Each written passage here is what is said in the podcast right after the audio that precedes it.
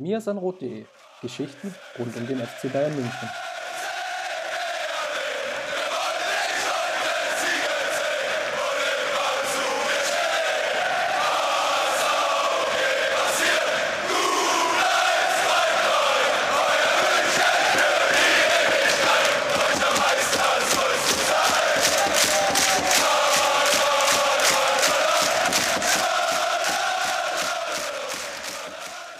Servus und herzlich willkommen zum Mesenrot Podcast. Ja, der FC Bayern hat das Topspiel gewonnen gegen Borussia Dortmund mit 3 zu 2. Es ging heiß her, glaube ich, in Dortmund im Nachgang noch immer viel diskutiert. Wir nehmen heute auf am Dienstag, dem 7. Dezember und haben jetzt im Vorgespräch uns auch schon wieder die Köpfe heiß geredet. Ich glaube, was bei den einigen Kommentatorinnen auf jeden Fall hängen bleibt, ist, ja, dass es natürlich vielleicht auch ein vorweggenommenes Weihnachtsgeschenk für den FC Bayern war, zumindest der Elfmeter zum 3 zu 2. Man könnte ja fast sagen, es war so Felix Navidad. Und ja, im, im Nachgang sicherlich schade, dass eigentlich so eine sportlich sehr interessante Partie dann wieder nur runtergebrochen wird auf den Schiedsrichter. Aber schauen wir mal, was wir jetzt in dem Podcast hier draus machen. Und wenn ich sage wir, wisst ihr natürlich Bescheid, dass Justin Graff wieder an meiner Seite ist. Grüß dich, Justin. Servus Chris, äh, auch an dich natürlich Felix Navidad, äh, verfrüht. Und ähm, ja, äh, ich bin auch gespannt, wohin uns die Diskussion führt. Du hast es angedeutet, wir haben da die eine oder andere Kontroverse, was dann die Schiedsrichterentscheidungen angeht. Ähm, aber ja, wir, wir haben auch viele sportliche Themen, glaube ich, über die es sich zu reden lohnt. Ähm, lasst uns vielleicht erstmal mit unserer Kategorie rund um den FC Bayern anfangen und ich würde da direkt mal durchstarten ähm, mit den FC Bayern Frauen ähm, die 7 zu 1 gewonnen haben gegen Bayern 0 für Leverkusen. Ähm, kleiner, kleiner Transparenzhinweis direkt am Anfang. Ähm, ich ich habe das Spiel nicht über die volle Distanz gesehen. Ich habe es an diesem Wochenende ähm, einfach nicht geschafft, was anderes zu tun, als Herren-Bundesliga zu gucken. Neun Spiele habe ich mir da in voller Länge angetan. Ähm, das, das Topspiel der Bayern sogar äh, doppelt angesehen. Ähm, also waren es effektiv dann sogar zehn Spiele. Äh, Notizen gemacht, O-Töne gehört. Äh, das, das ganze Wochenende quasi für den Rasenfunk gearbeitet, weil ich dort zu Gast war. Hört auch dort gerne bitte in die, in die Folge nochmal rein. Bayern Schwerpunkt, eine Stunde über das Topspiel gesprochen. Ähm, dann nochmal eine Stunde über, über außersportliche Themen rund um den FC Bayern. Ähm, also ja, da, da haben wir viel Arbeit reingesteckt ähm, und ja, ich, ich hoffe, äh, dass wir da den, den Themen auch gerecht geworden sind. Hört gerne rein, da ein bisschen Cross-Promo äh, zu den Bayern Frauen. Kann ich deshalb leider an diesem Wochenende ja nicht, nicht allzu viel sagen. Ähm, außer dass das 7 zu 1 in der Höhe, äh, trotz Formkrise bei Leverkusen, natürlich auch ein, ein Stück weit äh, ein Zeichen ist, ja, dass die Bayern Frauen nach dieser Länderspielpause wieder voll da sind. Ähm, ärgerlich, dass sich Torhüterin ähm, Bankert schwer verletzt hat, am Knie operiert wurde, äh, jetzt mehrere Monate ausfallen wird. Äh, das wird durchaus äh, ein Rückschlag sein. Gerade ähm, auf der Torhüterposition gibt es nicht allzu viele ähm, ja, äh, Spielerinnen auf, auf ihrem Format. Und äh, insbesondere dann eben im Bayern-Kader wird es schwer, ähm, da äh, Ersatz zu finden. Ähm, dementsprechend äh, bin ich gespannt, wie sie damit umgehen. Das, das könnte ein dickes Handicap für, für die kommenden äh, Monate sein und äh, die Ziele durchaus auch gefährden. Ähm, ja, nichtsdestotrotz müssen es dann eben die Spielerinnen äh, im Feld quasi noch mehr richten. Für die Bayern Frauen geht es jetzt weiter ähm, bei BK Hecken in der Champions League am Donnerstag um 18.45 Uhr. Äh, dann bei Turbine Potsdam am Sonntag am 12.12. .12. um 16 Uhr. Und dann haben sie noch zwei Spiele dieses Jahr, nämlich äh, am Mittwoch gegen Benfica Lissabon im letzten Gruppenspiel. Ähm, ja, der, der Champions League Gruppenphase äh, und abschließend bei Werder Bremen ähm, am 12. Spieltag der Bundesliga am Sonntag, den 19.12. um 16 Uhr. Ja, äh, es sollte relativ klar sein, wohin, äh, wohin die Marschroute jetzt geht. Äh, sie sollten diese vier Spiele auch gewinnen. Äh, gerade in Potsdam wird das extrem schwer, glaube ich. Das sage ich nicht nur, ähm, weil, ich, weil ich vier Jahre dort gelebt habe, sondern ja, weil ich, weil ich den Platz auch dort kenne im Winter. Turbine Potsdam hatte beantragt, den Platz austauschen zu lassen von der Stadt. Äh, da kam dann wieder einiges dazwischen. Ähm, könnte man jetzt wieder eine Riesendebatte um die Professionalisierung des Frauenfußballs aufmachen. Ich lasse es an der Stelle äh, und belasse es da bei der Kritik an die Stadt. Ja, und ähm, bin gespannt, auf was für einem Acker die Bayern Frauen dann dort bei welchen Temperaturen spielen müssen.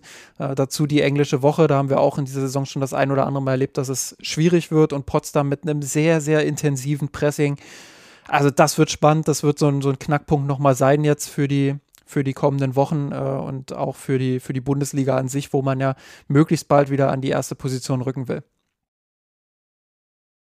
Die Amateure haben auch gespielt, waren eine der wenigen Partien, die überhaupt ausgetragen wurde. Genau genommen, sagen wir es einfach, wie es ist, die einzige.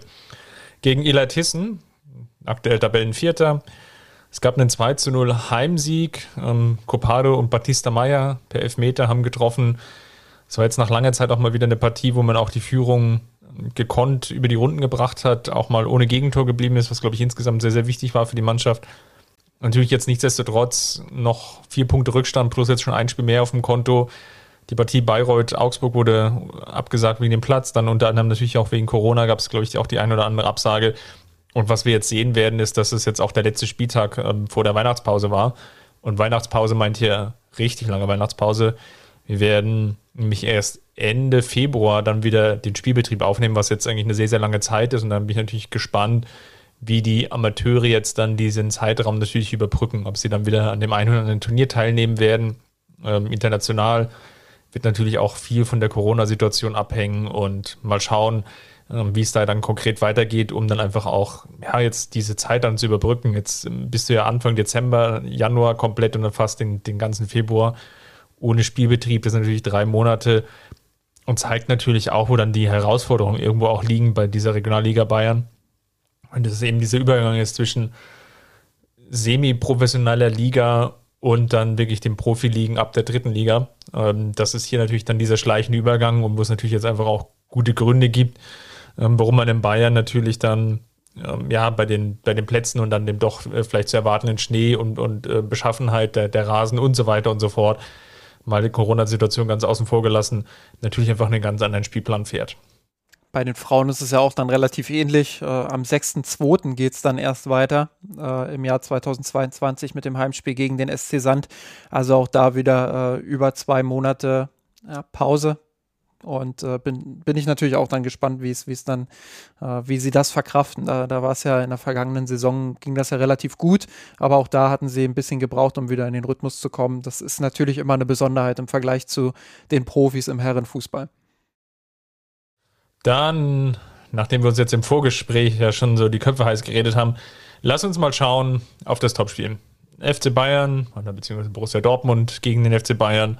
Im Vorfeld natürlich heiß erwartetes Duell. Gerade natürlich nochmal nach der Niederlage der Bayern in Augsburg. BVB kam ja dann auf, bis auf einen Punkt ran. Äh, mit jetzt dem Heimspiel, ich, ich will nicht sagen mit der ersten Elf verfügbar bei Dortmund, ähm, aber natürlich gerade bei Bayern der Ausfall von Kimmich dann Gnabry, Goretzka war angeschlagen. Also da gab es natürlich auf Münchner Seite wieder die eine oder andere Fragezeichen. Dann können wir gleich nochmal auf die Aufstellung schauen. Aber bei Dortmund wurde Haaland zum Beispiel rechtzeitig wieder fit. Ähm, hatte ja dann schon letzte Woche auch in Wolfsburg getroffen. Und es war klar, dass er von Anfang an zumindest 60, 70 Minuten ähm, wird spielen können. Und demzufolge hat natürlich jetzt, glaube ich, auch viele Fans oder vielleicht auch Neutrale die Hoffnung, dass Dortmund die Partie zumindest ausgeglichen gestalten kann. Und ja, hatten eigentlich diesen, diesen Spielverlauf oder diesem Spiel insgesamt dann hingefiebert. Lass uns mal vielleicht direkt einsteigen auf der Seite des FC Bayern. Das defensive Mittelfeld war ja so ein bisschen das Fragezeichen vor der Partie. Hier ist ja nach wie vor Kimmich in der häuslichen Quarantäne ähm, durch seine Corona-Infektion. Wird jetzt aller Voraussicht nach jetzt am kommenden Mittwoch, also wenn ihr es jetzt wahrscheinlich dann hört, liebe Hörerinnen, dann wird es dann sicherlich die Information geben, kann Kimmich raus aus der Quarantäne oder kann er nicht raus? Ähm, das wird sich dann da entscheiden. Ist jetzt für das Barcelona-Spiel dann dadurch natürlich noch keine Option, sondern dann erst vielleicht fürs kommende Wochenende. Aber mal in Dortmund geblieben. Julian Nagelsmann hat sich dann für das Duo Tolisso-Goretzka entschieden. Im Training wohl ähm, wurde Musiala mehrfach ausprobiert, aber ich glaube, angesichts dessen, dass es ja auch ein sehr, sehr oder ein erwartbares physisches Spiel wird, war es irgendwie im Vorhinein fast klar, dass es dieses Duo Tolisso-Goretzka sicherlich werden wird. Ähm, es sei denn, Goretzka wäre wirklich nicht fit geworden, dann wäre sicherlich vielleicht Musiala eine Option gewesen. Ja, sehe ich auch so. Ähm, Nagelsmann wusste ja darum, dass er ähm, dass er im Mittelfeld jetzt nicht so viel äh, Ruhe für seine Mannschaft bekommen würde, gerade ohne Kimmich. Da fehlt einfach dann auch jemand, der, der so ein bisschen die Ruhe mit reinbringt ins Mittelfeld. Ähm, Musiala hat die technischen Fähigkeiten, sich da auch immer wieder aus Druck zu befreien, gar keine Frage. Äh, aber er hat auch noch klare Schwächen, äh, was das Physische angeht. Und das äh, liegt nicht nur, nicht nur ausschließlich im Körperlichen bedingt, aber eben auch zum, zum großen Teil deshalb.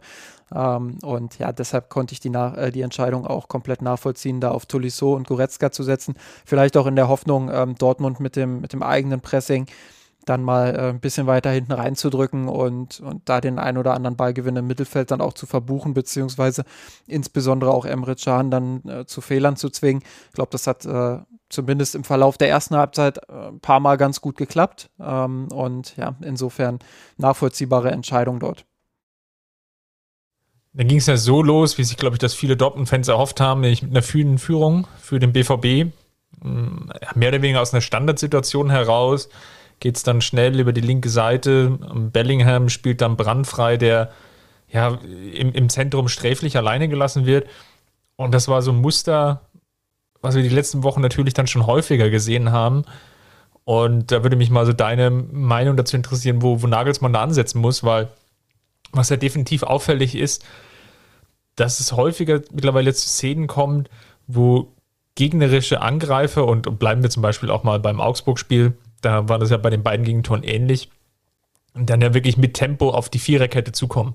So, und die Viererkette dann immer so dieses Risiko hat, dann, naja, oder dieses Spiel auf Rest, Restverteidigung hinausläuft. Und in dem Fall war Brand ungedeckt, äh, kommt mit einer guten Körpertäuschung vorbei und hat dann eine sehr, sehr gute Abschlusschance, die er an der Stelle dann auch nutzt. Und da würde mich schon fragen, was da strukturell dann schiefgelaufen ist bei dem Führungstreffer der Dortmunder, zumindest aus Sicht der Münchner. Ja, ich, ich habe mir das Tor hier äh, direkt nochmal ähm, in, den, in den Highlights eingefroren quasi, beziehungsweise die Entstehung des Tors, habe gerade quasi das Bild, wo Bellingham ähm, ja, zum Pass ausholt und Brandt gerade den Sprint zwischen Hernandez und Davies ähm, ansetzt. Insofern ähm, kann ich das strukturell auch ganz gut beschreiben. Äh, du hast die beiden Innenverteidiger hinten mit Hernandez und ähm, Upamecano. Upamecano wird von, ich glaube, Marco Reus ist es, ähm, auf, auf der rechten Seite gebunden. Hernandez wird von, von Haaland gebunden. Insofern sind beide Innenverteidiger schon mal damit beschäftigt, ähm, ja, diese Spieler dann einfach auch zu decken. Ähm, und dann hast du äh, auf der, auf der rechten Seite ähm, einmal im, im Halbraum Dahut positioniert, der völlig frei steht und äh, eigentlich auch bereit wäre, den Pass von Bellingham dann kurz zu empfangen, um dann das Pressing aufzulösen der Bayern. Also da steht Goretzka einmal schon im, im luftleeren Raum, irgendwie mit rechts auf dem Flügel. Dann hast du Pavard, der versucht Bellingham zu, zu pressen und Müller, ähm, der so ein bisschen zentraler auch Richtung Bellingham orientiert ist. So, das sind drei Spieler, die in dem Moment einfach keinerlei Zugriff haben. Pavard kommt ein bisschen zu spät, um Bellingham zu pressen. Goretzka steht in einem, in einem Raum, wo es ihn eigentlich gar nicht braucht. So, ähm, der könnte ein bisschen zentraler stehen, um Dahut in, in Deckung zu nehmen quasi. Das würde wiederum dazu führen, dass Tolisso ähm, ja, sich nicht so sehr auf Dahut konzentrieren muss, weil wenn Dahut den Ball bekommt, ist Tolisso derjenige, äh, der da ins Pressing gehen muss. Ähm, und so kann schon mal Bellingham relativ ungestört diesen Ball spielen. Das ist das erste Problem, dass sie auf dem Flügel keinen Zugriff bekommen.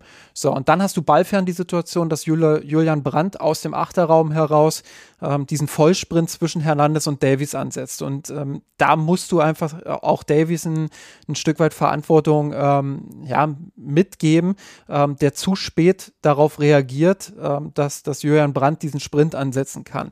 So, und deshalb kann Davies dann auch nur noch ähm, im, in der Rückwärtsbewegung quasi äh, reagieren, statt zu agieren und, und Brandt so ein bisschen auch zu lenken. So, und äh, ja, Brandt macht das dann natürlich sensationell im 1 gegen 1, aber ähm, ja, das, was vorher passiert ist, einmal Ball nah und dann eben Ball fern, dass, dass Davies da ins 1 gegen 1 muss, aber dass Davies auch so spät reagiert.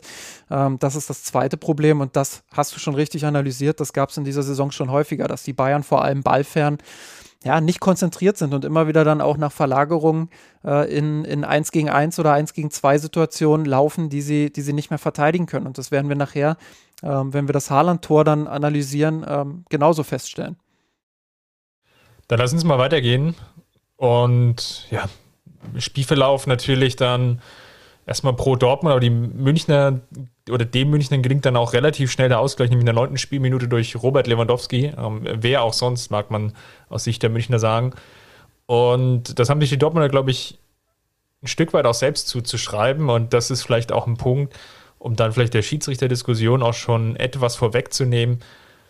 Natürlich ein Punkt, der dann so ein bisschen unter den Tisch gefallen ist, glaube ich, in, den, in der Nachberichterstattung, dass natürlich auch Dortmund äh, fleißig mitgeholfen hat ähm, bei den Toren der, der Bayern.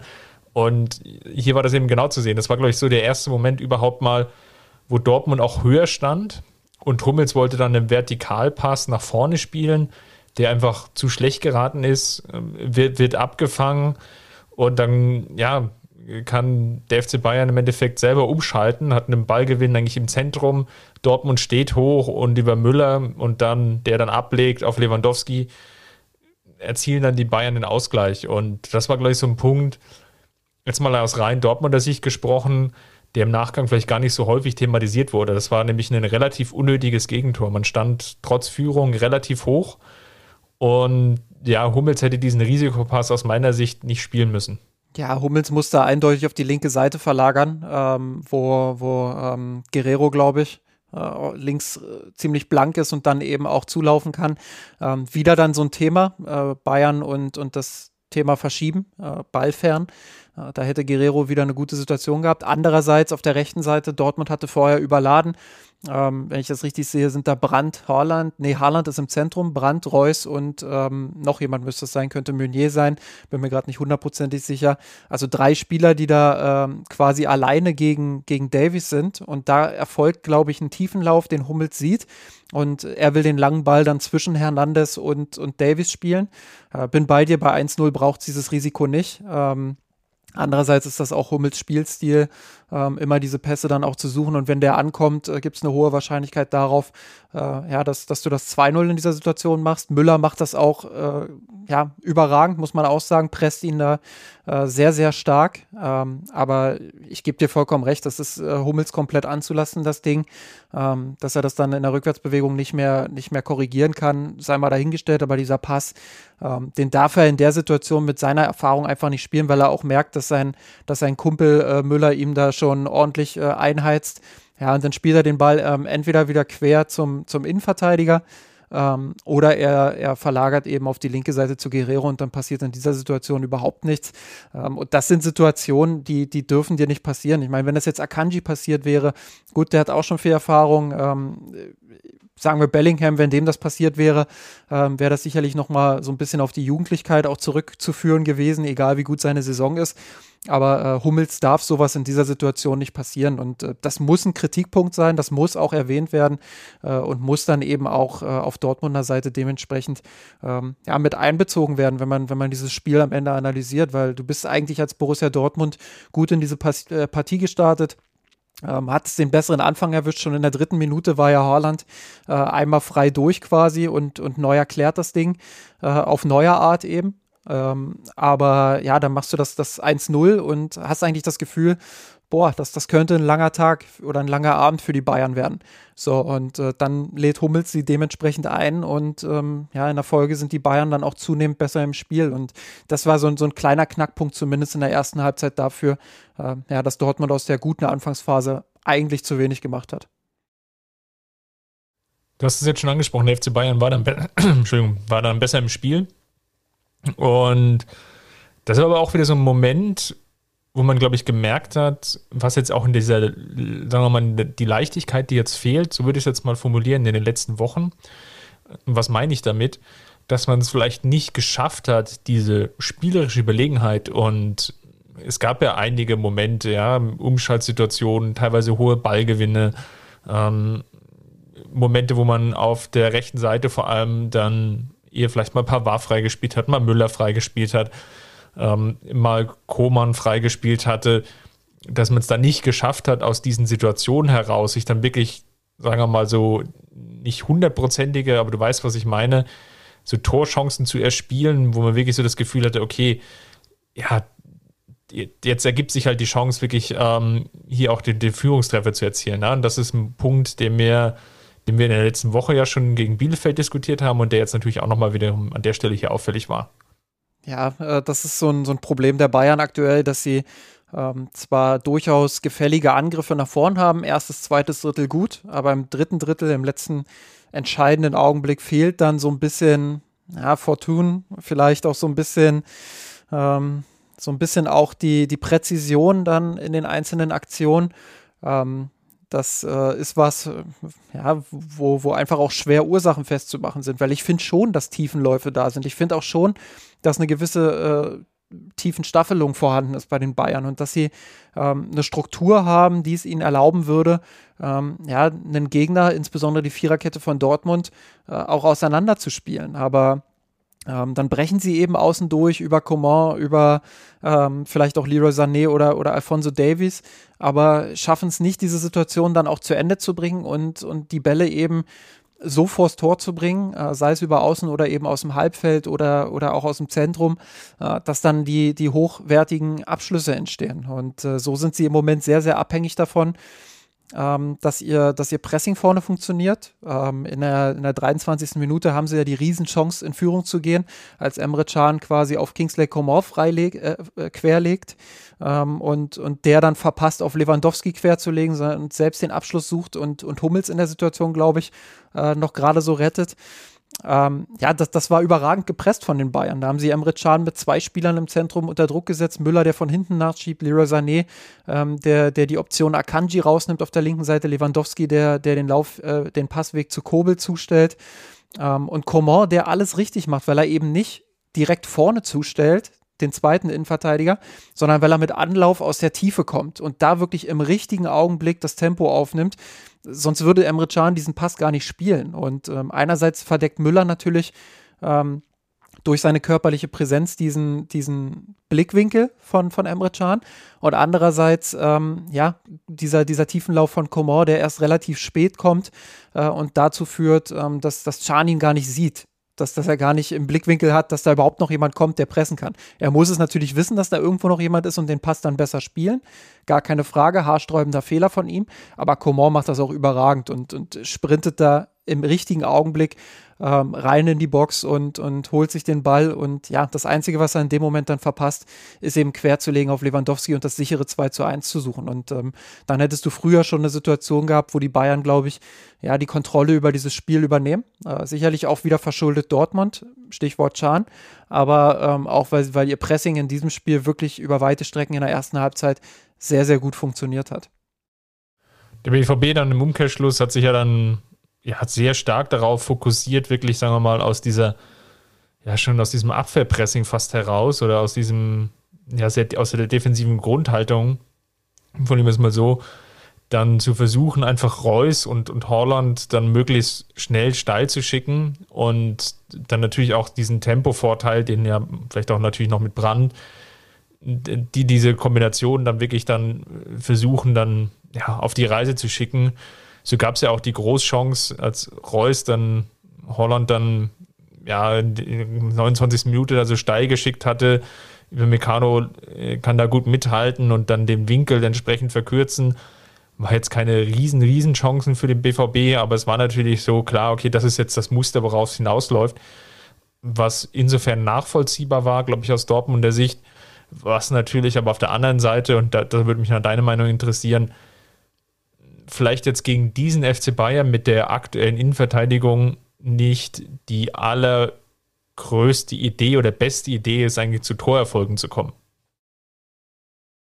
Ja, äh, in dem Moment ähm, hat es dann eben doch gezeigt, dass die Bayern sich da relativ leicht überrumpeln lassen. Ähm, das, das einzige Mittel darf es natürlich nicht sein, aber äh, in der Szene ähm, ja, machen vor allem die Innenverteidiger, glaube ich, glaube ich, den Fehler, dass sie da nicht gut aufeinander abgestimmt sind. Also ähm, erstmal kommt ja der lange Ball auf Horland, der dann, der dann klatschen lässt auf Reus und dann hast du eben diese 2-2-Situation, Hernandez und Upamecano äh, gegen Reus und, und Horland und ähm, ja, äh, Upamecano bleibt da irgendwie an, an Haaland dran, aber Hernandez macht halt äh, irgendwie weder Fisch noch Fleisch. Wenn er sieht, dass Upamecano auf Haaland geht, kann er sich ja dazu entscheiden, auch mit dem Wissen, dass Tolisso gerade in der Rückwärtsbewegung ist, sich fallen zu lassen und so vielleicht auch den Laufweg von Haaland direkt wieder mit aufzunehmen und darauf zu hoffen, ähm, ja, dass, dass er dieses Laufduell nochmal ein Stück weit verstärken kann und Tolisso dann eben Reus unter Druck setzt.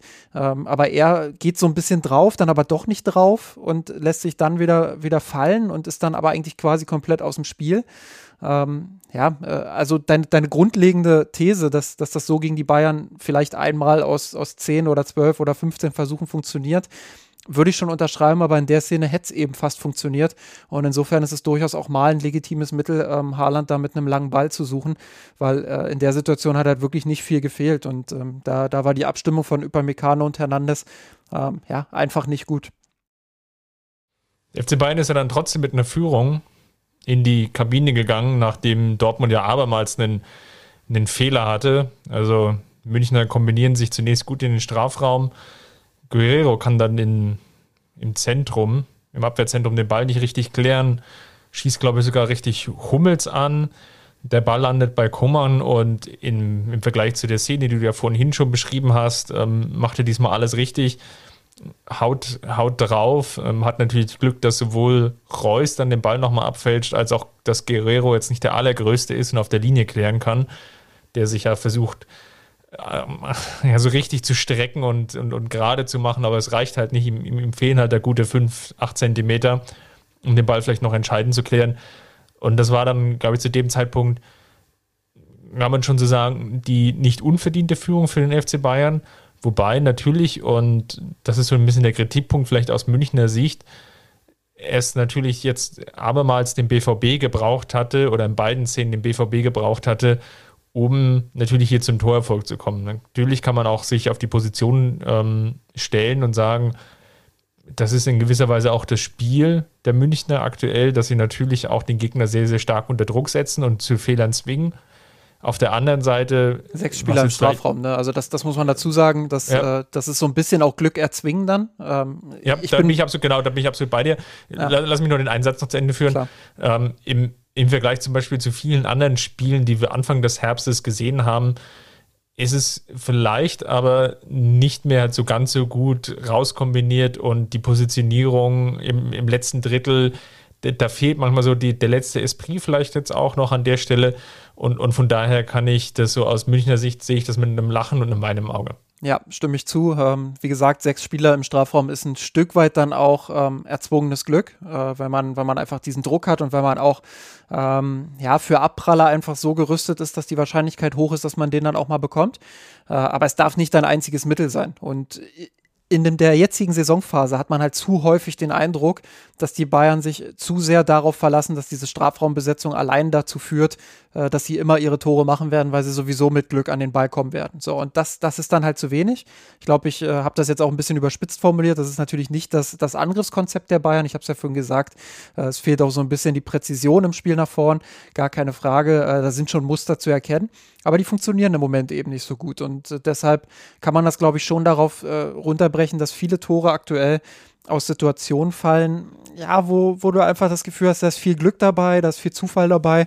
Ähm, zur Wahrheit gehört dann eben auch dieses Erzwungene, aber es ist ein Stück weit zu wenig dann. Und ähm, in der Situation kann man auch äh, kritisch erwähnen, dass die Besetzung rund um den Strafraum, also hinter diesen, diesen sechs Spielern, die, die den Strafraum besetzen, ja, wieder nicht so gut ist. Also wenn Dortmund da irgendwie das schafft, äh, den Ball durchzuwursteln und, und sich aus dem Strafraum rauszubefreien, äh, dann wird es wieder sehr, sehr schwitzig für die Bayern. Und dann äh, wird es schwer, da diesen Tempo-Gegenstoß zu verteidigen, weil, weil ähm, ja, ich, ich sehe jetzt gerade nicht genau, wer alles im Strafraum ist. Ähm, ich glaube, Goretzka als, als Achter und dann halt Müller, Lewandowski, Davies erkenne ich. Äh, Coman und Sané sind es, glaube ich, noch.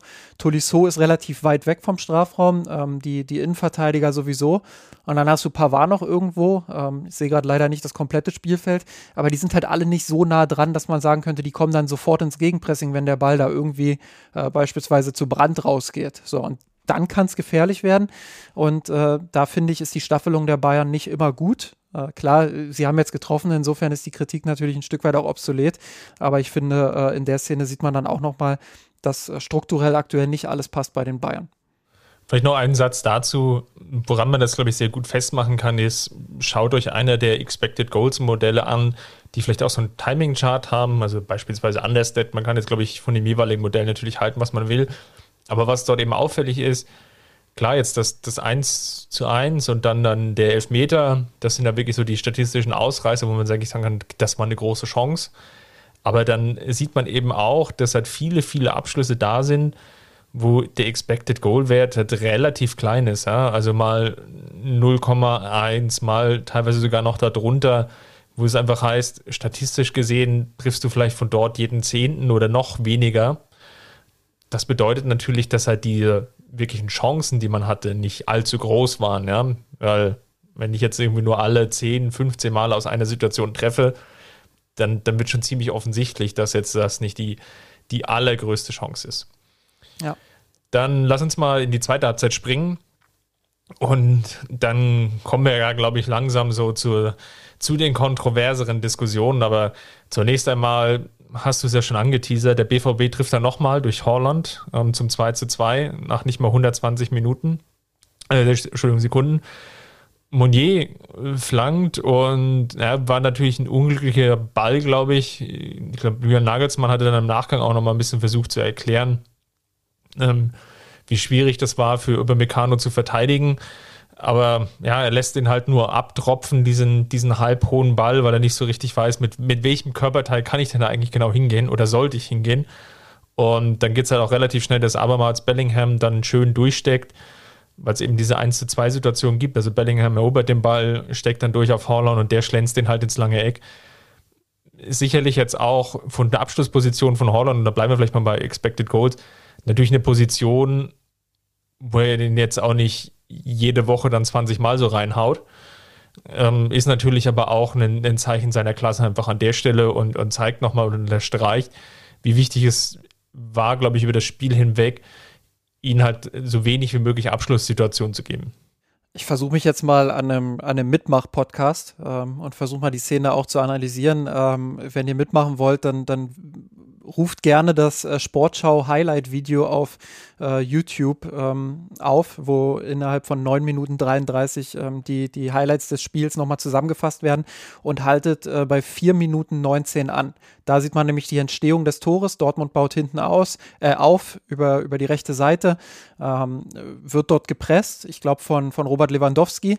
Ähm, kann diesen Pass spielen. Insofern ist ja noch alles in Ordnung. Dann kommt der Pass über die Außenbahn und dann hast du Sané und ähm, Alfonso Davies auf der linken Außenbahn, die versuchen, den rechten Außenspieler von Dortmund zu pressen und diesen Pass eben abzufangen. Und entweder gibt es dann Einwurf für die Dortmunder ähm, oder Bayern gewinnt den Ball und kann direkt umschalten. So, das, das ist erstmal das Erste. Da musst du Zugriff haben. Wenn du zwei gegen eins hast, dann, dann äh, musst du dort den Ball gewinnen. Zumal, und äh, da mache ich Davis auch ein Stück weit für verantwortlich, er wieder mal äh, seinen, seinen Spieler rechts von sich, nämlich im Halbraum, ähm, ja, außer Acht lässt. Ich glaube, das ist wieder Julian Brandt, der sich da, der sich da freiläuft.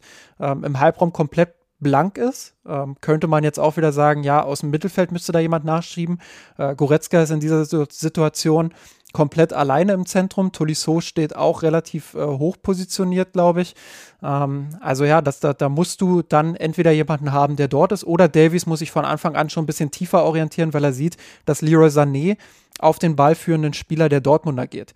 So, aber Dortmund kann dann eben von rechts bisschen glücklich, weil der Ball so ein bisschen hängen bleibt bei Sané. Ähm, kann Dortmund in diesen, diesen Halbraum eröffnen auf Julian Brandt, der dann wiederum rechts ähm, Meunier freispielt und äh, der dann die Flanke schlagen kann. So, und dann kann man wieder bei 4,24, 4,25 in etwa anhalten, sieht man, äh, wie schwach die Rückwärtsbewegung der Bayern ist, vor allem auch ballfern. Ballfern ist so extrem viel gelb und so gut wie gar kein Rot dass man sich schon die Frage stellen muss, was machen die Bayern da eigentlich? Kingsley Coman, der vorne stehen bleibt, der gar nichts mit nach hinten macht in, in Sachen Bewegung. Müller trabt, glaube ich, auch bloß zurück. Äh, Goretzka und Tolisso beobachten das Ganze im Mittelfeldzentrum, orientieren sich aber nicht zu irgendwelchen Gegenspielern, äh, sondern laufen einfach. Und die Viererkette ist natürlich damit beschäftigt, ähm, ja, den, den kreuzenden Laufweg von Haaland irgendwie zu verteidigen, der den ballfernen Raum sieht, der extrem offen ist und äh, der diesen Lauf auch sensationell gut macht. So, und dann kommt die Flanke. Ja, und dann haben die Bayer, äh, haben, haben die Dortmunder natürlich das Glück, dass, über Meccano das nicht richtig klären kann. Ich bin da äh, bei Nagelsmann und auch bei dir. Er ist da natürlich der Sündenbock. Das äh, für, für alle gar, ganz, ganz klar, weil er einfach blöd aussieht. Aber er steht dort dann eins gegen zwei Ballfern und das darf einfach nicht sein. Wenn man es streng nimmt, könnte man sogar sa sagen eins gegen drei, weil der Hut noch direkt vor ihm ist.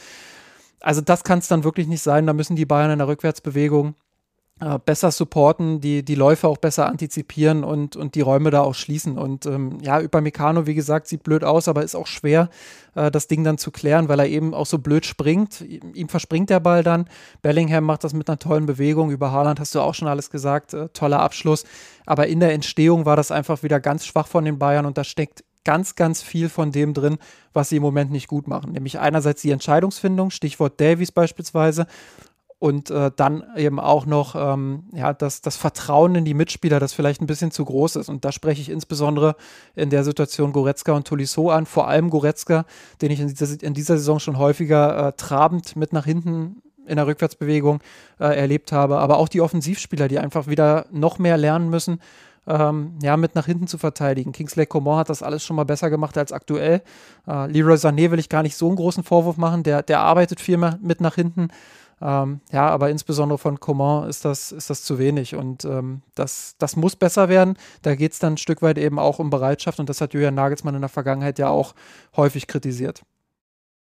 Dann ist ja die, die Szene dann gleich kurze Zeit später, wo es dann, glaube ich, jetzt so die erste oder den ersten richtigen Aufreger gab, glaube ich, also sowohl auf den Tribünen, dann, dann spätestens, aber natürlich dann auch in der nachmedialen Berichterstattung Nämlich die Frage in der 53 Minute, war es Elfmeter oder nicht? Holland schickt Reus, der von Hernandez in, in einer Hernandez-typischen Art, nenne ich es jetzt einfach mal ganz freundlich formuliert, aus Sicht der Bayern, dann ja du, durchaus mit einer robusten Zweikampfführung schon zu Boden gebracht wird, wo man natürlich jetzt einfach dann im Nachgang fragen kann, ganz plump formuliert, die, die Doppelpassfrage, Justin, war das für dich ein Elfmeter? Ja, jetzt kommt die erste Kontroverse, da, da freuen wir uns doch drauf. Ähm, um deine Position auch mal ein Stück weit vorwegzunehmen, ich bin natürlich völlig bei dir, dass man, dass man sagen kann, ähm, dass das passt in die großzügige Linie, die Zweier bis, in, bis zu diesem Zeitpunkt gefahren hat. Äh, insofern äh, finde ich es eine streitbare Entscheidung. Ich, ich finde, es gibt auf beiden Seiten gute Argumente. Äh, man kann gut dafür argumentieren, zu sagen, das ist ein Elfmeter. Die Bayern dürfen sich in dem Moment schließlich, also finde ich zumindest nicht beschweren, äh, wenn der Pfiff kommt und wenn, wenn der Elfmeter äh, gepfiffen wird. Zweier entscheidet sich aufgrund seiner großzügigen Linie und äh, wie er ja auch selbst gesagt hat, äh, weil er die Situation im, im Live-Bild gut bewerten konnte, ähm, entscheidet er sich dafür, dass es äh, zu wenig ist. Auch das kann ich nachvollziehen. Ähm, es ist äh, schon Körperkontakt da, aber es ist ein robuster Zweikampf, den man schon auch noch so auslegen kann, dass er noch im, im Rahmen dessen ist, was erlaubt ist. Ähm, insofern ist das eine 50-50-Entscheidung.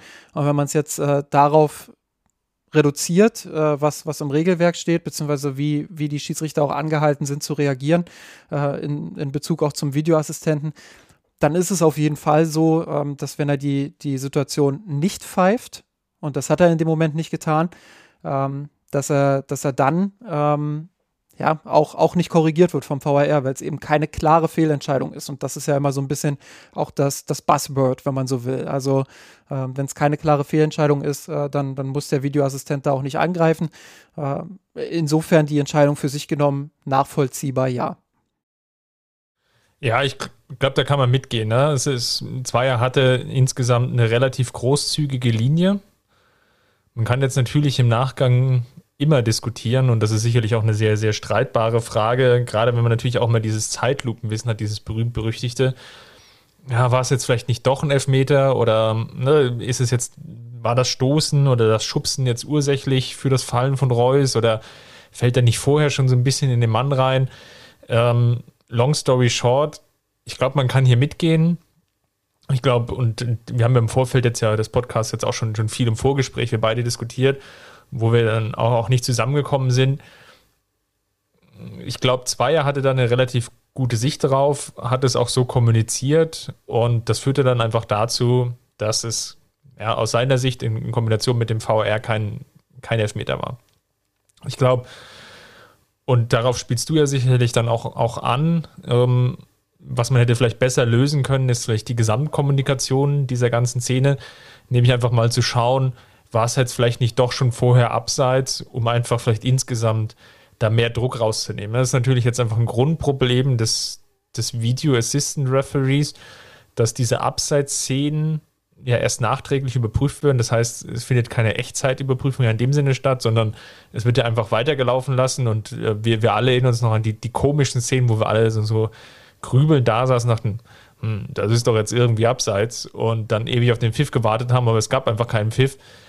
Und das ist sicherlich ein Punkt, der dann jetzt vielleicht auch im, im Nachteil vielleicht für, für beide Seiten war. Nämlich, weil Dortmund sich dann vielleicht auch ungerecht behandelt gefühlt hat in der einen Szene und natürlich auch irgendwie zum Nachteil der Schiedsrichter, weil sie sich diese ganze Diskussion, hätte er sich es angucken müssen, eventuell ja, nein, vielleicht, nämlich auch hätten sparen können. Genau, also ich glaube, das, wo wir uns uneinig waren, ist, äh, dass ich es grundsätzlich gut gefunden hätte, wenn er sich die Szene doch angeschaut hätte am, am Videobildschirm. Ähm, ich erkläre das auch ganz kurz, warum. Ähm, ich habe ja gerade eben gesagt, äh, wenn es keine klare Fehlentscheidung ist, gibt es auch keine Notwendigkeit äh, für den, für den Video Assistant da einzugreifen. Ja, das, das äh, sehe ich auch ein und das ist regeltechnisch dementsprechend auch richtig gelaufen. Ähm, aber unabhängig von diesen, von diesen Regeln hätte ich es in diesem Spiel und in dieser Situation einfach gut gefunden, ähm, zumal ja kommuniziert wurde. Ich glaube, Zweier ähm, hat dann gesagt, ähm, er hat eine klare Sicht gehabt, er würde gerne sich nochmal bestätigen mit dem, mit dem kurzen ähm, Funkspruch quasi äh, ob unten noch ein Kontakt war. So, und äh, da hat der Videoassistent dann halt entschieden, nee, da war kein Kontakt. Ja, wenn ich mir die Szene jetzt 500 Mal ansehe und ich habe sie jetzt gefühlt schon 500 Mal an diesem Wochenende gesehen, weiß ich immer noch nicht zu 100 Prozent, ob da jetzt ein Kontakt unten war äh, oder, oder nicht. Und ähm, deshalb hätte ich es einfach gut gefunden, wenn der Assistent dann in dem Moment gesagt hätte, du, pass auf, äh, ich kann das nicht zu 100 Prozent beurteilen, ich will das auch nicht für dich entscheiden. Ähm, guck dir das gerne nochmal an. So, dann, dann wäre Zweier nach draußen gegangen, hätte sich das am Bildschirm angeguckt und dann hätte man parallel die Zeit gehabt, quasi äh, im Keller dann nochmal zu prüfen, ob das abseits war vorher. Und ähm, ja, wie wir jetzt mittlerweile durch den DFB wissen, war es vorher abseits. Ähm, ich glaube, äh, das Wissen, das hundertprozentige Wissen darum, ähm, dass es abseits war, das, das kam halt erst am Sonntag. So, und das, das war ein Problem aus meiner Sicht. Ich finde äh, oder glaube, wenn man in dieser Situation sofort gewusst hätte, dass es abseits war, ähm, dann, dann hätte man ähm, ja bisschen Dynamik rausnehmen können. Ich glaube nicht, dass dann alle Hand in Hand vom Feld gegangen wären äh, und, und auf Kuschelkurs gegangen wären. Ich glaube, es wäre immer noch hitzig gewesen, es wäre immer noch emotional gewesen. Es hätte immer noch dazu geführt, dass insbesondere dann auch die zweite Elfmeterszene ähm, heftig diskutiert wird. Aber du hättest einfach in jeder Diskussion dann argumentieren können, du, ist doch egal, wie jetzt in dieser Situation entschieden wurde, es war vorher abseits. Und diese hundertprozentige Sicherheit, die gab es direkt nach dem Spiel nicht. Und deshalb gab es auch den Raum für einige, für einige Dortmunder Verantwortliche, ähm, dort Aussagen zu treffen, die sie meiner Meinung nach so nicht getroffen hätten, äh, wenn sie gewusst hätten, äh, dass diese Situation abseits war. Ja, und da bin ich mir halt nicht so sicher. Also ich würde es vielleicht jetzt gar nicht so sehr beschränken auf die Nachberichterstattung man hätte man sicherlich durchaus die Möglichkeit gehabt, dann von dem jeweiligen Sendeanstalten, in dem Fall ja auch Sky, ähm, ja dann zumindest mit einer eigenen Linie, zumindest so, so eine Pseudo-Wahrheit herzustellen. Ja, ob das dann immer noch hundertprozentig richtig ist oder nicht, das sei jetzt ja mal dahingestellt.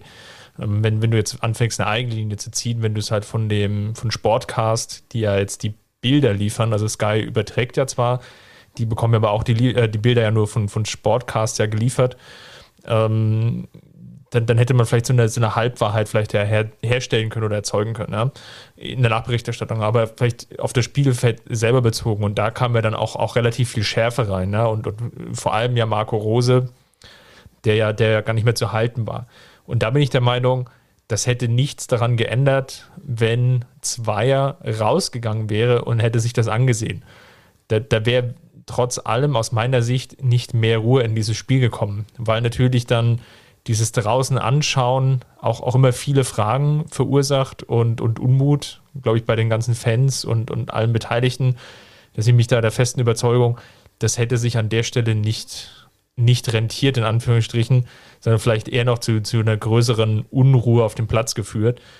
Weil so war die Szene dann relativ schnell entschieden. Ich hatte auch eher den Eindruck auf dem, auf dem Platz selber, und auch ja Marco Reus dann im, im Nachinterview, dass er erst mit, dem, mit der zweiten, dritten, vierten Zeitlupe ja dann so richtig steil gegangen ist, so nach dem Motto, ah, jetzt bin ich ja doch vielleicht benachteiligt worden, weil er von, von sich genommen jetzt das gar nicht so sehr das Gefühl hatte, angesichts der Spielleitung von zwei, und du hast es ja schon angesprochen, die ja relativ großzügig war, dann so den, den richtigen Nachteil zu haben. So und deswegen bin ich der festen Überzeugung, das hätte in diese, diesen, diesen Grundtenor einfach nicht verändert.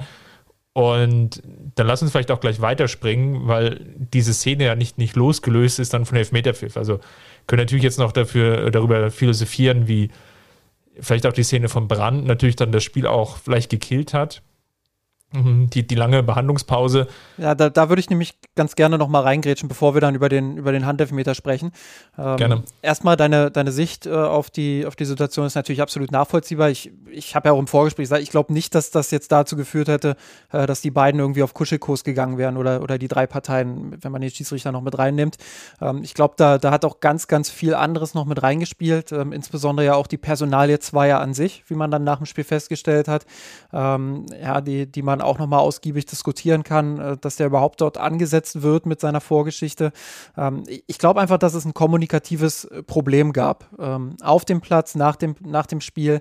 Ähm, äh, da, da, da, sind dann einfach auch zwei verschiedene Ansichten, glaube ich, bei uns vorhanden, was, was das angeht ich denke, dass man das einfach hätte besser kommunizieren können und so ähm, zumindest hätte dieses Argument killen können, ähm, dass man, dass man die Situationen miteinander vergleicht, dann in der zweiten Entscheidung, über die wir gleich sprechen. Ähm, und das begründe ich dann, wenn, wenn wir darüber sprechen. Ähm, die Szene mit Brandt war, glaube ich, ganz entscheidend dann nochmal, äh, wo, wo er und Upamecano am Mittelkreis äh, zusammenprallen mit den Köpfen und Brand ausgewechselt werden muss. Ähm, über Mikado hätte aus meiner Sicht auch runtergemusst an der Stelle. Äh, da muss man dann auch nochmal, glaube ich, über Kopfverletzungen sprechen und ähm, das, das, was die zur Folge haben können. Also in der Situation hätte er aus meiner Sicht gar nicht weiterspielen dürfen. Ähm, hat dann trotzdem weitergespielt, leider. Ähm, ja, aber das hat den Rhythmus halt komplett gekillt. Auch die Verletzung von Hernandez kurz danach. Ähm, das, das hat einfach dazu geführt, dass kein Rhythmus mehr im Spiel war. Und ich glaube, das hat Dortmund viel mehr wehgetan als, als ähm, ja, diese Elfmeterszene vorher. Ähm, einfach weil sie bis dahin in der zweiten Halbzeit den viel besseren Zugriff auf dieses Spiel hatten und sich immer mehr ja. auch ähm, in Richtung Bayern-Tor kombinieren konnten, immer mehr Druck auch auf die Bayern ausgeübt haben ähm, und Bayern es überhaupt nicht geschafft hat, da überhaupt irgendeine Art von Ruhe in dieses Spiel zu bekommen. Äh, Kimmich hat da wirklich an allen Ecken und Enden gefehlt, wobei ich mal in Frage stellen würde, ähm, ob es jetzt mit ihm wirklich so viel entscheidend besser gelaufen wäre. Äh, ich verstehe einfach nicht, warum man sich aus Bayern Sicht auf dieses Ping-Pong-Spiel hat eingelassen. Also immer wieder dann auch vertikal spielen, immer wieder dann auch den Gegenangriff suchen, immer wieder die leeren Räume vor sich bespielen wollen, ähm, das aber nicht schaffen und dann den Ball zu verlieren. Ähm, da hätte es einfach Ruhe gebraucht, glaube ich. Dortmund häufiger mal ins Leere laufen lassen, Dortmund hinten reindrücken dann wieder. Ähm, und das haben sie nicht geschafft in der Situation. Deshalb hat Dortmund da auch die, ähm, ja, die Kontrolle über dieses Spiel so ein Stück weit gewonnen.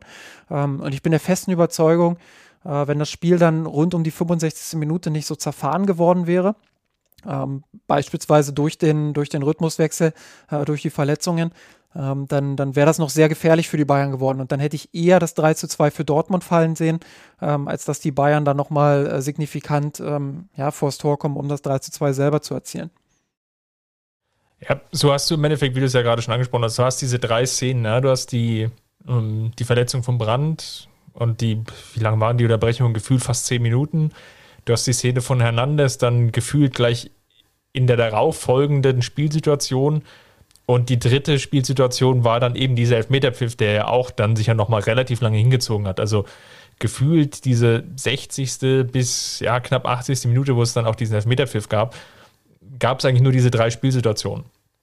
Und das war sicherlich nicht, nicht zuträglich und hat vielleicht auch nochmal dazu beigetragen, dass natürlich dann der Fokus nochmal extrem groß war auf Zweier weil natürlich einfach diese zwei Szenen einfach in dieser zweiten Halbzeit dann auch herausgestochen haben, weil eben viel mehr dann gar nicht mehr passiert ist.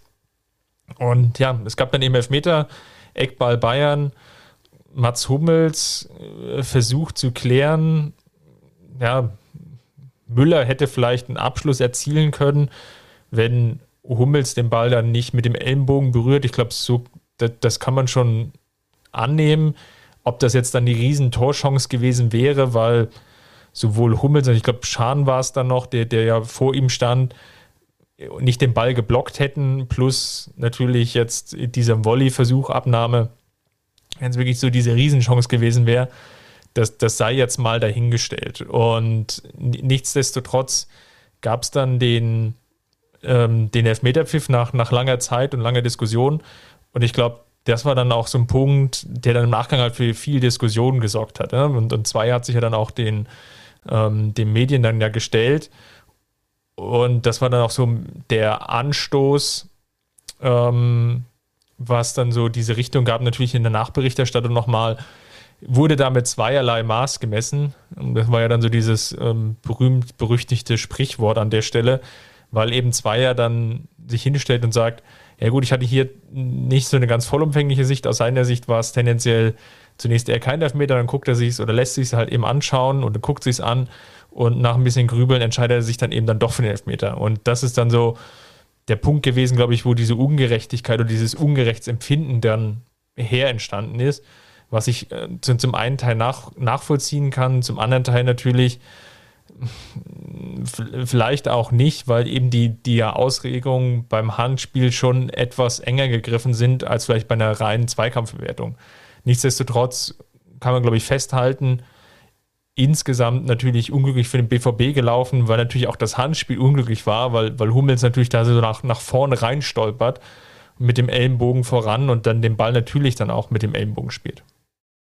Ja, und genau das ist dann eben auch der Punkt, wo ich, wo ich dieses, ähm, dieses Gefühl von der Dortmunder Seite mindestens nach dem Spiel, aber auch heute noch äh, nachvollziehen kann.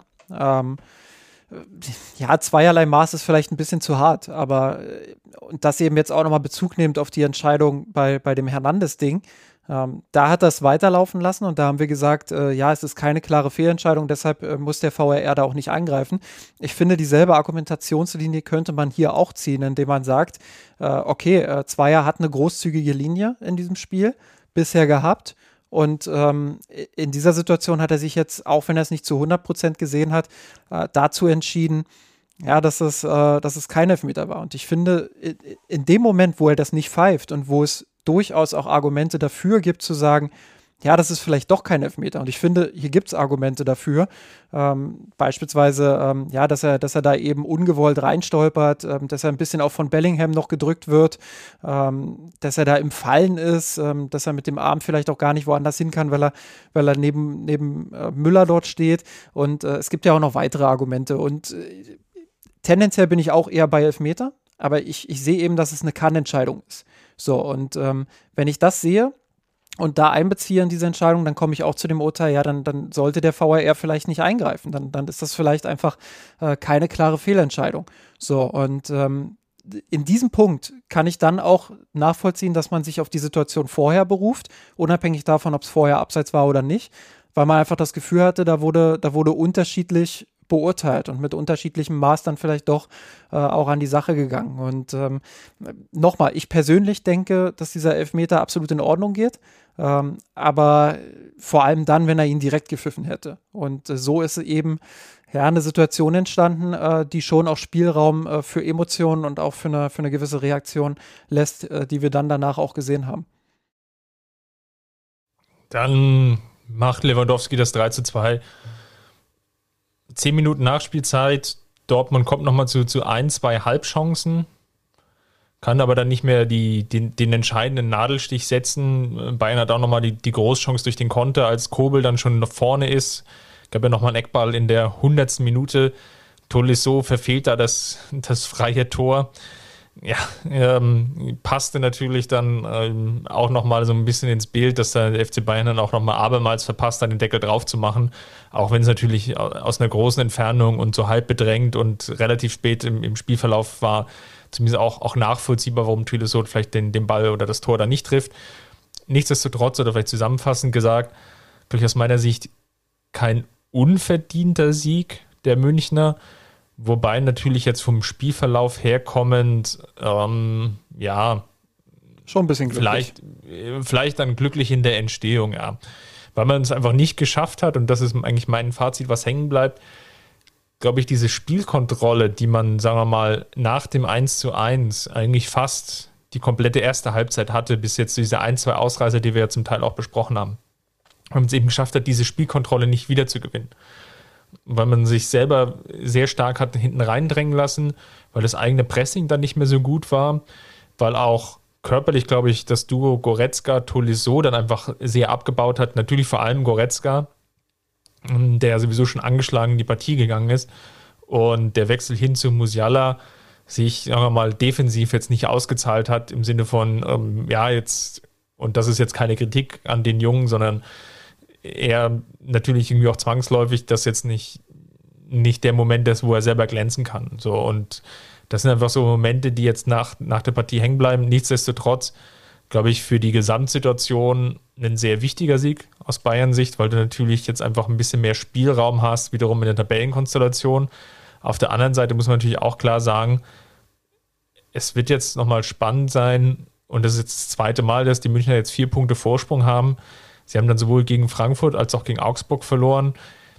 Es sind jetzt nochmal drei wichtige Spiele. Jetzt steht nochmal eine englische Woche an, übers Wochenende Mainz, Stuttgart auswärts und dann nochmal Wolfsburg, wo es natürlich dann auch nochmal drauf ankommt, wirklich ja, mit, mit neun Punkten rauszugehen. Ja, weil dieses Formtief, was jetzt einfach de facto da ist, ich glaube, das kann man nicht, nicht wegdiskutieren, ist jetzt einfach auch nochmal zu überbrücken gilt. Wir hatten das in den Jahren zuvor auch, dass wir das ein oder andere Mal gemerkt haben, uh, die, die Mannschaft geht auf dem Zahnfleisch und erinnern uns beispielsweise an das Jahr 2019, Übergang 2020, als dann Zirkze die, die Bayern ja mehrfach rettete. Ich glaube, jetzt kommt es wirklich darauf an, möglichst viel, viel mitzunehmen, weil einfach Dortmund, und das hat die Saison, glaube ich, auch gezeigt, ohne jetzt auf die zu viel einzugehen, natürlich auch bewiesen hat, dass sie auch jetzt diese knappen Spiele gewinnen. Ja. Nimm mal das, das Hoffenheim-Beispiel, wo sie in der Nachspielzeit dann nochmal treffen und, und, und. Da, da könnte man die, die, Liste fast endlos fortführen. Und sie spielen ja jetzt noch gegen Fürth, Bochum, glaube ich, noch und den, den dritte, diese Mannschaft gar nicht im Kopf, aber die, die werden wahrscheinlich nichts liegen lassen. So. Und ähm, was definitiv auffällig ist, wenn es so weitergeht, wird es einfach noch ein langer Zweikampf werden. Das hat das Spiel ähm, am vergangenen Wochenende definitiv gezeigt. Ja, zumal Dortmund diese, diese engen Siege auch teilweise ähm, ge geholt hat mit einem Kader, der ja doch arg gebeutelt war. Hat ja so auch nicht jeder erwartet, muss man dazu sagen.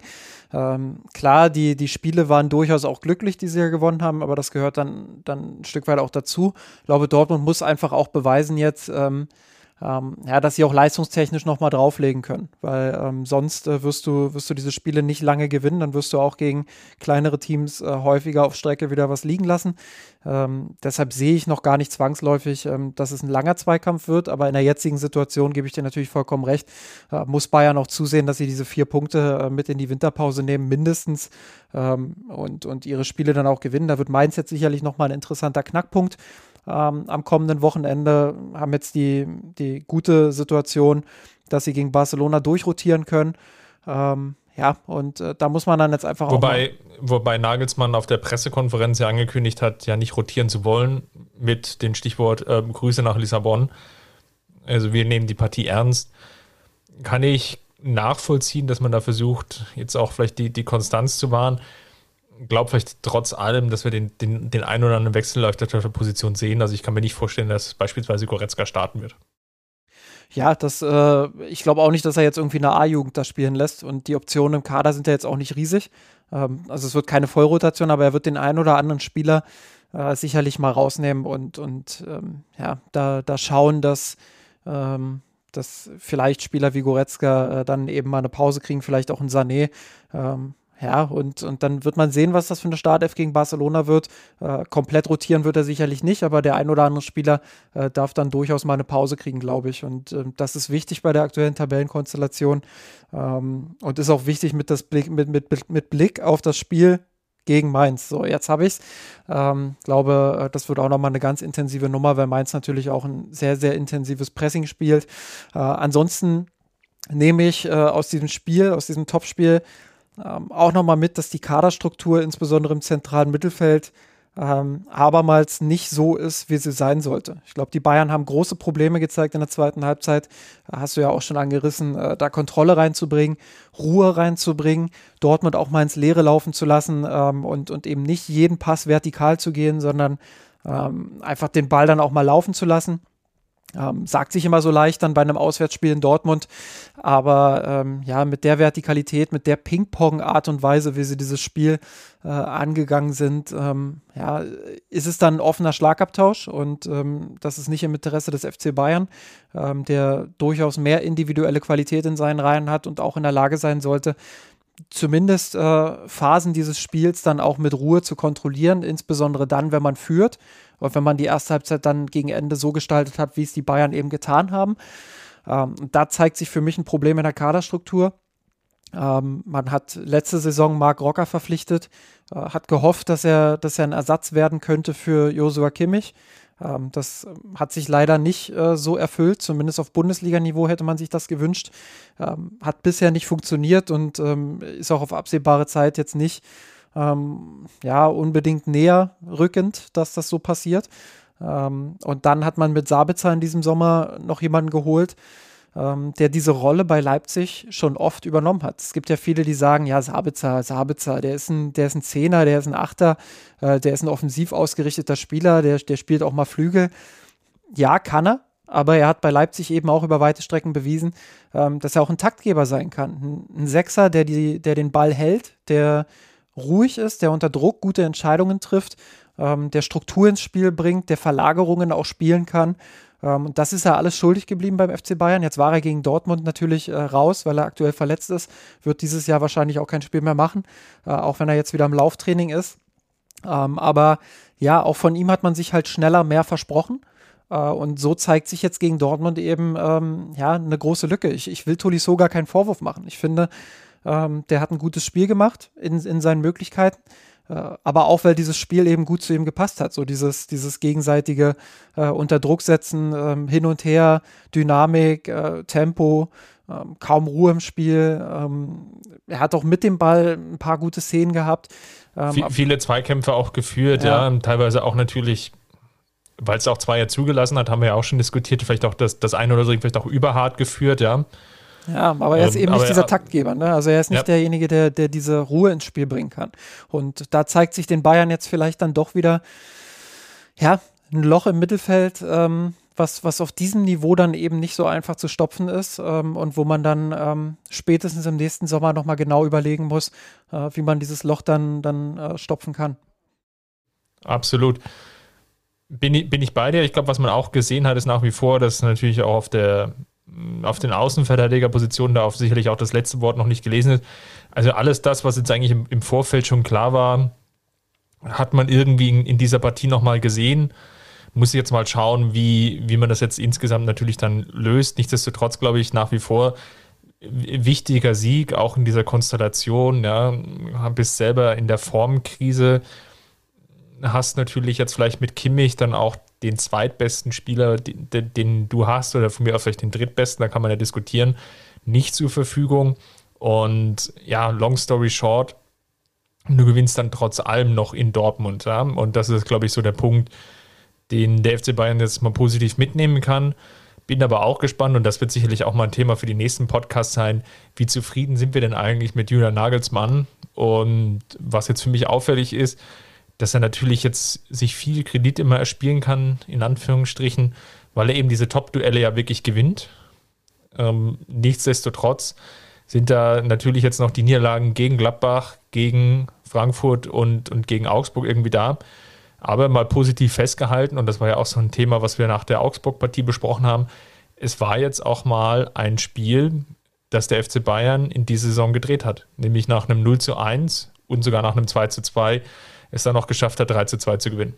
Ja, und äh, interessanterweise ja auch eine der, der Kritikpunkte, die Jürgen Nagelsmann, ähm, ich finde, ein bisschen zu Unrecht äh, angehaftet äh, sind oder angehaftet worden sind, ähm, bevor er zum FC Bayern gewechselt ist. Ja, die großen Spiele, die hat er häufig vercoacht. So, das, das war ja immer so ein bisschen der Kritikpunkt. Ähm, diesmal ähm, hätte man ihm das vielleicht auch vorwerfen können, aber nicht, weil er jetzt äh, irgendwie große Dinge angepasst hätte, sondern ähm, ja, weil er, weil er auf das vertraut hat, was jetzt die letzten Wochen gespielt wurde, mit allen Stärken und Schwächen dieser Ausrichtung. Ähm, die Schwächen wären ihm fast auf die Füße gefallen, aber er hat dieses Spiel letztendlich gewonnen und ähm, ja, wie sagt man immer so schön, äh, das Ergebnis gibt ihm dann recht. Ähm, er hat dieses große Spiel gewonnen ähm, und dementsprechend ähm, ja, äh, auch in der Vergangenheit gab es viele größere Spiele auch mit Leipzig, die er, die er gewonnen hat. Da wird immer viel dann auch auf die, auf die ähm, schillernden Niederlagen quasi projiziert. Ähm, insofern hielt ich den Punkt sowieso immer auch für, für ein bisschen Quatsch. Aber ja, in dieser Szene hat er dann, oder in diesem Spiel hat er dann eben auch nochmal ähm, gezeigt, äh, dass der FC Bayern in der Lage ist, auch in schwierigen Momenten so ein Ding dann nochmal zu drehen äh, und dieses durchaus große Spiel für die Bayern dann auch zu gewinnen. Wer hat dich denn auf oder neben dem Rasen denn überzeugt? Ja, äh, positiv möchte ich diese Woche auf jeden Fall Lukas Hernandez hervorheben. Ich finde, der hat ein, äh, ein sensationelles Spiel gemacht, ähm, hat von, von seinen sieben Zweikämpfen am Boden alle gewonnen. Ähm, hat äh, über Meccano immer auch den Rücken freigehalten. Finde auch übrigens, den gegen Zweier und den WR, aber ja. genau, den hat er auch gewonnen. Ähm, schöne Szene auch, als, als er und Haaland zur Eckfahne laufen und sich dann äh, ja, äh, mit, mit aller Gewalt quasi die Hand geben.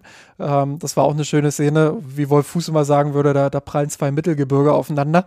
Ähm, Nein, also das, das ist schon, ähm, das war schon eine sehr, sehr reife Leistung von ihm. Äh, mit Ball war es gut, äh, gegen den Ball hat er sehr, sehr viel aufgesaugt. Ich finde, äh, es wird immer viel über die Innenverteidigung diskutiert. Und äh, ich finde, über Meccano, selbst der hat jetzt nicht das allerschlechteste Spiel gemacht. Ja, er hat den, den ein oder anderen unglücklichen Moment drin gehabt. Äh, war jetzt wieder nicht sein bestes Spiel. Ich glaube, da müssen wir auch irgendwann drüber reden. Äh, beziehungsweise haben wir auch schon oft drüber geredet, aber da, da muss man weiter auch beobachten. Ähm, aber was Lukas Hernandez da macht, das ist für mich indiskutabel. Der, der hat ein richtig gutes Spiel gegen die Dortmunder gemacht ähm, und ist für mich der konstanteste und beste Innenverteidiger bei den Bayern diese Saison. Ich würde mal Kingsley Coman noch positiv hervorheben, der sich jetzt in den letzten Wochen herauskristallisiert hat als vielleicht die tragende Säule in der Offensive, zumindest jetzt für den Moment. Und das ist insofern halt positiv jetzt an der Stelle von der Kaderstruktur des FC Bayern, dass du, ich ziehe jetzt mal Musiala vielleicht jetzt als, als, als Rounder und gar nicht so sehr als vielleicht Flügelspieler, auch wenn er das ja auch spielen kann, aber du hast, sagen wir mal, oder von mir aus nehmen wir halt mit, ja, dann habe ich vorne drin drei, vier Optionen auf den Flügelpositionen.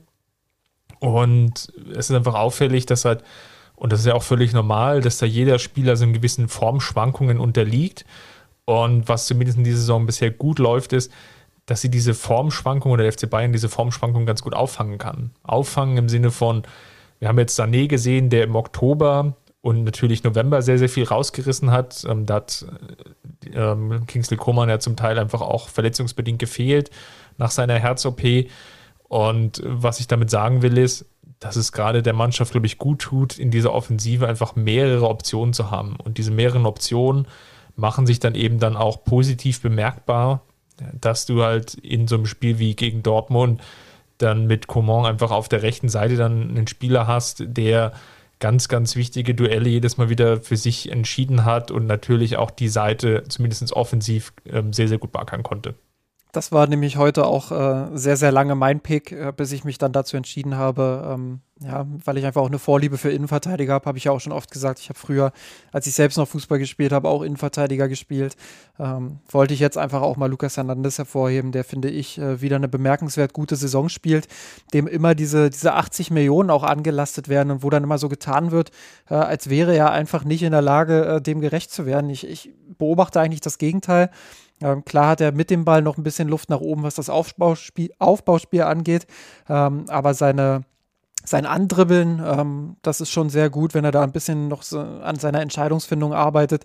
Ähm, ja, dann, dann wird er unangefochtener Stammspieler auf der linken Innenverteidigerposition sein. Und ähm, äh, das ist er jetzt schon in meinen Augen, weil er defensiv einfach so überragend ist und ähm, ja, da, da kann ich die Kritik immer nicht so nachvollziehen. Deshalb ähm, habe ich mich ähm, ja, für den in meinen Augen ähm, zweitbesten Spieler der Bayern in dieser Partie entschieden, Lucas Hernandez. Beim erstbesten stimme ich dir zu, äh, Kingsley Coman, der, der das Spiel sehr, sehr belebt hat. Über welchen Spieler müssen wir denn, ja, vielleicht in naher Zukunft dann ja noch das eine oder andere Mal mehr sprechen? Es ist langsam an der Zeit, Alfonso Davies ein bisschen mehr äh, in die Verantwortung zu nehmen, finde ich. Ich habe das jetzt bei beiden Gegentoren auch analysiert und ähm, ja, äh, angeführt. Offensiv gibt es keine Zweifel, ähm, wie, wie gut er dem Spiel der Bayern tut. Es gibt auch keinen Zweifel daran, äh, wie gut den Bayern sein Tempo tut. Aber ähm, ich finde, dass er in der Rückwärtsbewegung nicht immer gut genug ist und ähm, dass er viele Zweikämpfe auch deshalb verliert, weil er schlecht positioniert ist, weil er eine falsche Entscheidung trifft, sich erst nach vorn orientiert ähm, und, und dann doch wieder nach hinten, ähm, weil er die Zuordnung nicht so richtig ähm, hinbekommt. Äh, da fehlt ihm manchmal einfach ähm, also es wirkt vieles intuitiv, es wirkt vieles ähm, sehr spontan bei ihm und da fehlt ihm manchmal, Spielintelligenz ist immer so ein hartes Wort, aber da, da fehlt ihm die Orientierung und ähm, ich finde, da muss er einfach noch viele Schritte nach vorne gehen, was die taktische Disziplin angeht. Ähm, er ist jahrelang oder jetzt monatelang, jahrelang ist übertrieben, monatelang ähm, immer auch zurecht damit davongekommen und kommt auch jetzt noch zurecht damit davon, ähm, dass er ein junger Spieler ist. Aber er sammelt ja diese Erfahrungswerte. Er, er sammelt Erfahrung. Er äh, ist jetzt auch schon das ein oder andere Spiel beim FC Bayern und äh, muss langsam in diese Rolle reinwachsen und defensiv einfach auch stabiler werden und ähm, sich da besser positionieren. Ich glaube, das wird auch eine Aufgabe äh, von Julian Nagelsmann sein, der dafür sorgen muss, dass Davis ähm, vielleicht im Spielaufbau, den, den interessanten Vorschlag hatte Max auch im Rasenfunk, ähm, dass er im Spielaufbau nicht so schnell nach vorne schiebt, sondern dass er erstmal noch ein bisschen tiefer steht und wenn dann der Ball verloren wird im Spielaufbau, ähm, er einfach auch da ist, um, um mit abzusichern.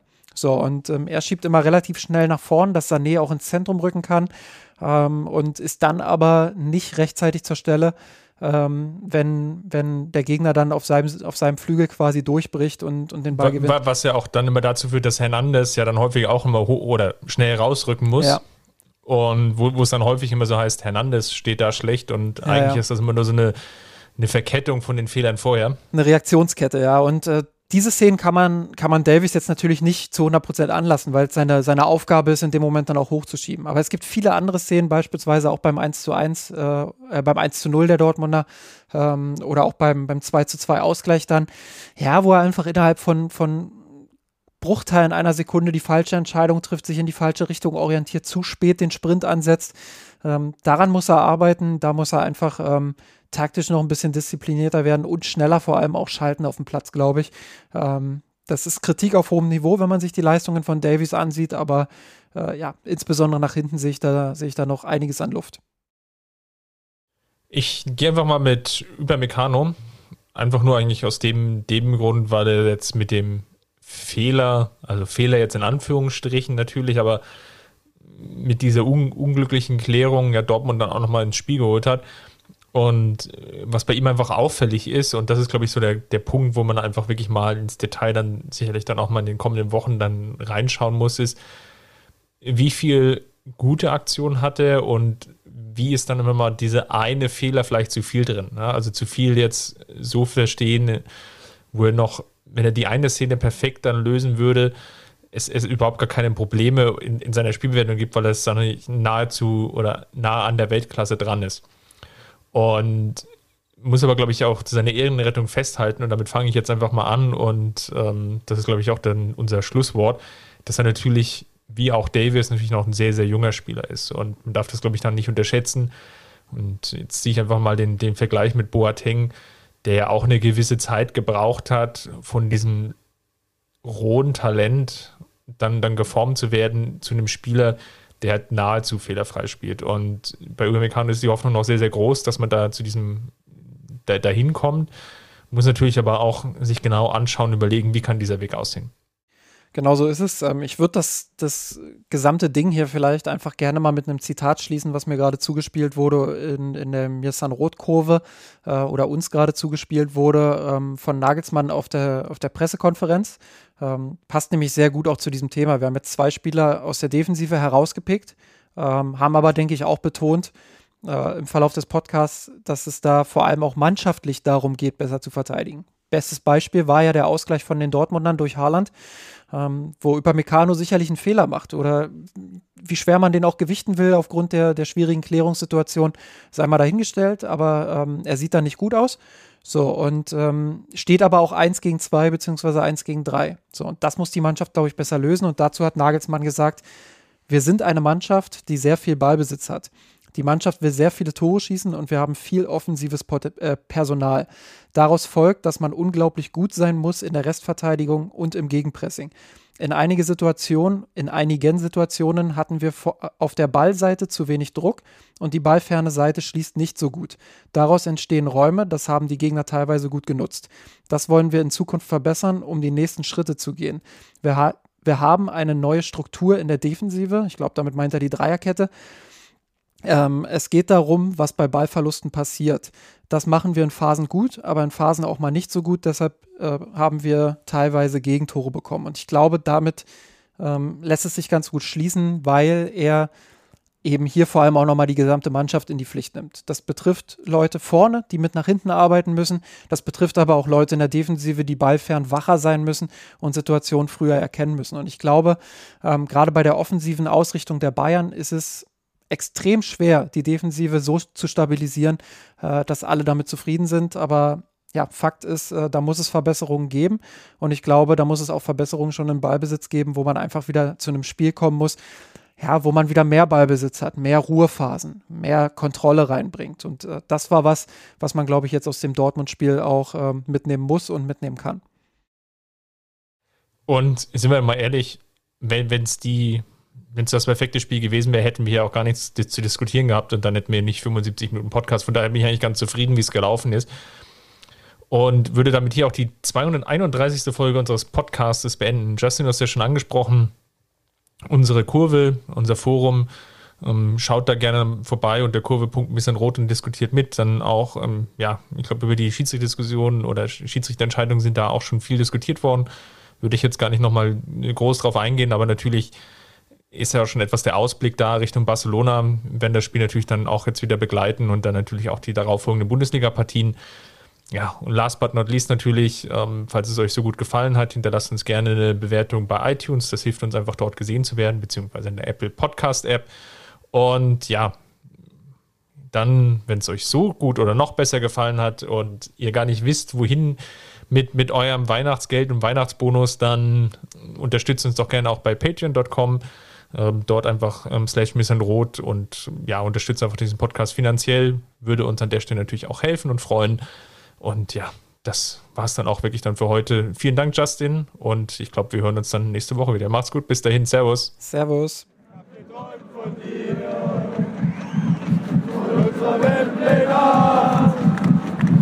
Wir haben den Kampf gewonnen, den Thron erklommen, der Haien hat's gemacht hab geträumt von dir, von unserer Weltpläne. Wir haben den Kampf gewonnen, den Thron erklommen, der Haien hat's gemacht. Ich hab geträumt von dir, von unserer Weltpläne. Wir haben den Kampf gewonnen, den Thron erklommen, der Haien